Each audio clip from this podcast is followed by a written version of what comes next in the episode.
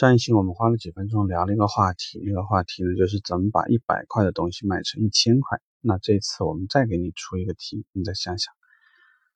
如果现在你的新车利润已经基本是零，甚至是倒亏的，呃，但是呢又没有办法，本周要做个活动，那在这种情况下，你有没有可能送出 iPhone 呢？那如果你去算账，应该是觉得这件事情是不可能的。但是呢，因为你在不可能的情况下做一件可能的事情，那我想呢，才是你的价值所在。如果我们这么做吧，新车购买了以后呢，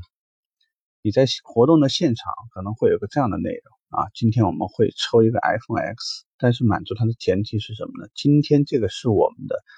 金融的抽奖礼。因为我们以前已经聊过多次，金融本身它就杠杆了多个元素。第一，不买车可能会金融吗？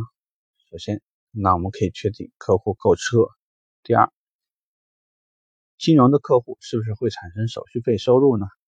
不管厂方是否贴息，那部分跟我们没关系，手续费收入。好，第三，是不是办金融的客户，大部分的时候。都是在店买保险。第四，是不是办金融的客户，大部分的都要交上牌的这些费？所以意味着说，如果我们在单个的新车业务里面，你要扒一个 iPhone X，哪怕今天的订单数比较多，我相信也比较困难。但是，如果我们使用以下的一些轨迹呢，你就可以让一些事情比较能够实现。一方面就是我刚刚说的，当我们设定一个关键词，今天是金融业务的一个抽奖，就意味着说，如果你不办金融，你就没有机会去参与。那人呢是这样子的，你眼看着一个东西就在你的眼前，但你拿不到，就会让一些客户原本不需要办按揭，或者他原本想好了通过其他的模式，但是现在会想一想，为什么不试一下呢？或者我们为什么不用金融呢？尤其在厂方有贴息的时候，尤其是你给销售顾问提前大家准备好了应对的话术和引导话术，那在这样的时候呢，是非常容易使原来不订车的客户想想订了。为什么呢？他也知道这个价格到底了。所以，如果在这样的价格政策下面有机会拿一部 iPhone X，当然可以考虑一下。万一拿到。对他而言的话，它可是一个将近七八千块钱的东西。再加上呢，原本一些客户在考虑按揭的时候，如果有一些业务上是有争议的，而我们这个抽奖的标准上面呢，已经明确要求这些东西是必备条件，那就使一些原本纠结的客户就不纠结了，因为他的目标已经从办不办这个业务变成了我具不具备抽奖资格。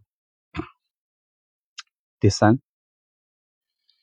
其实我们知道呢，就是金融手续费用，包括很多的费用，包括你在设置这个车的一些费用标准的时候，其实有些时候呢是客户非常清晰，那有的时候呢是客户不是足够清晰，甚至还有一些呢，对于你是否会有一些 PDI 费用或者其他费用是不太清晰的。所以代表，如果你要做这类活动的时候，甚至你可以提前变更你的定价，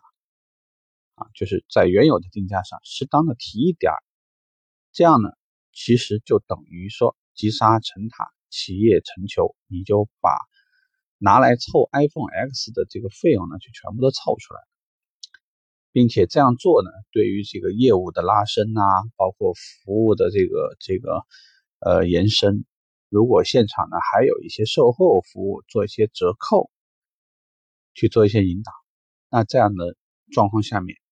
我们以前谈过长尾理论，那其实就代表客户在你这家门店一口气就购买了非常多种服务，从一个不赚钱的新车业务，走向了这个很每一笔的话呢都有一个相应利润的业务上面。假设当天你对于车型的订车要求。定的是那个精品的包装指定车型，那这呢又让你自己多了一份筹码。所以看上去一个玩不起来的东西，其实你想一想呢，应该就会觉得，其实做销售最好玩的地方就是可以有创造力，可以